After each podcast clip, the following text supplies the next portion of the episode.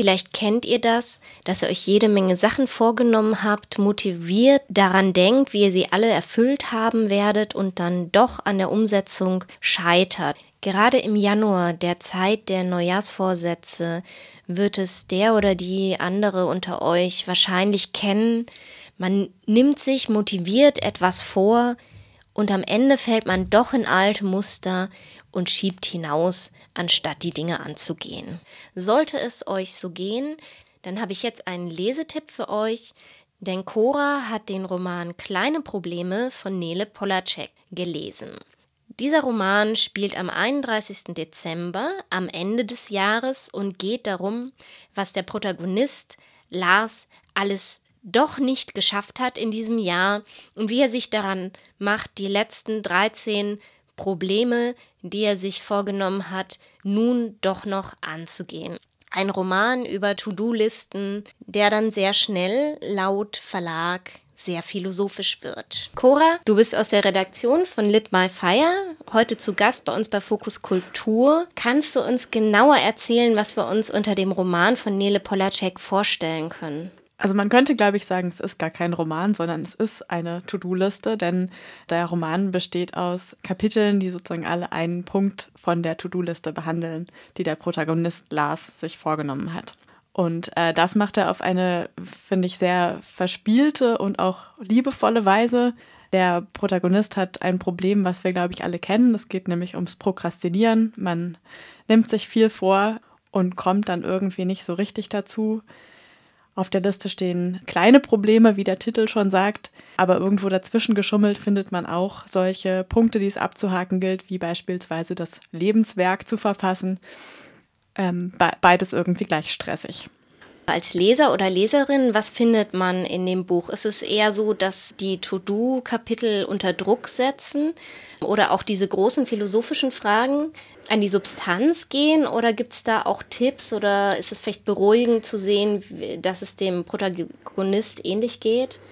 Tipps gibt es auf eine Art schon, weil es ist ein Buch übers Prokrastinieren, aber Prokrastinieren in einer Zeit, in der wir eigentlich alle jede Menge Psychowissen haben, was uns helfen soll, dieses Phänomen in den Griff zu bekommen.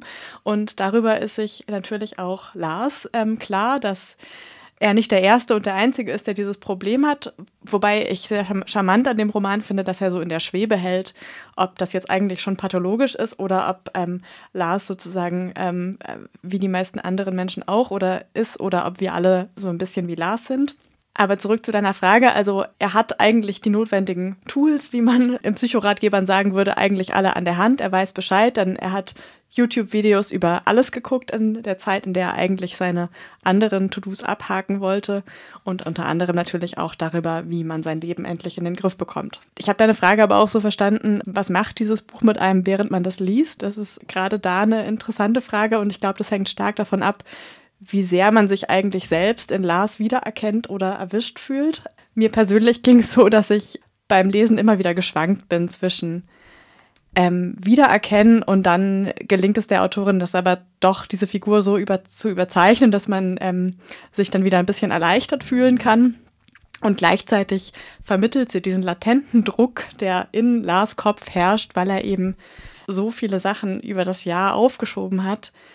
Den vermittelt sie so gut, dass ich, nachdem ich das Buch fertig gelesen habe, erstmal aufgeräumt habe und meine Steuererklärung angefangen habe. Also ein Roman, der dich motiviert hat. Das ist doch sehr schön. Das zugrunde liegende Gefühl des Romans ist für dich Zeitdruck, denn das Ganze soll ja noch irgendwie vor dem Ende des Jahres abgehandelt werden, was innerhalb des Romans bedeutet, dass nur wenige Stunden zur Verfügung stehen. Und es gibt aber auch was Liebevolles da drin. Denn irgendwie schafft es Lars dann doch, sich so kleine Erfolgserlebnisse zu verschaffen. Was ist dein abschließendes Votum zum Roman? Worin sind die Stärken und äh, gibt es vielleicht auch Schwächen?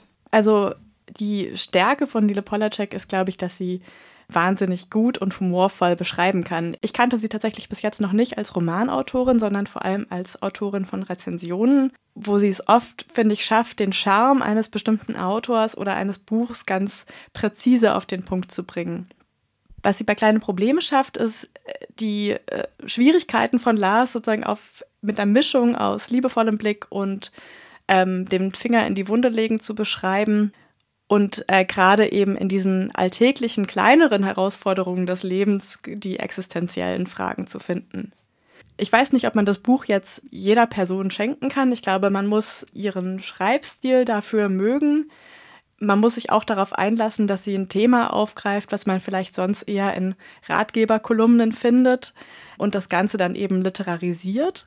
Und es hängt, glaube ich, am Ende auch davon ab, ob man das aushält, quasi dieser Figur Lars durch eigentlich einen Tag Selbstsabotage zu folgen. Also unter Umständen auch ein schmerzhaftes Buch, wenn man sich nicht so gerne mit dem eigenen Scheitern auseinandersetzen möchte. Kleine Probleme von Nele Polacek ist am 7. September 2023 erschienen. Der Roman ist gebunden für 23 Euro erhältlich und als E-Book für 19,99 Euro.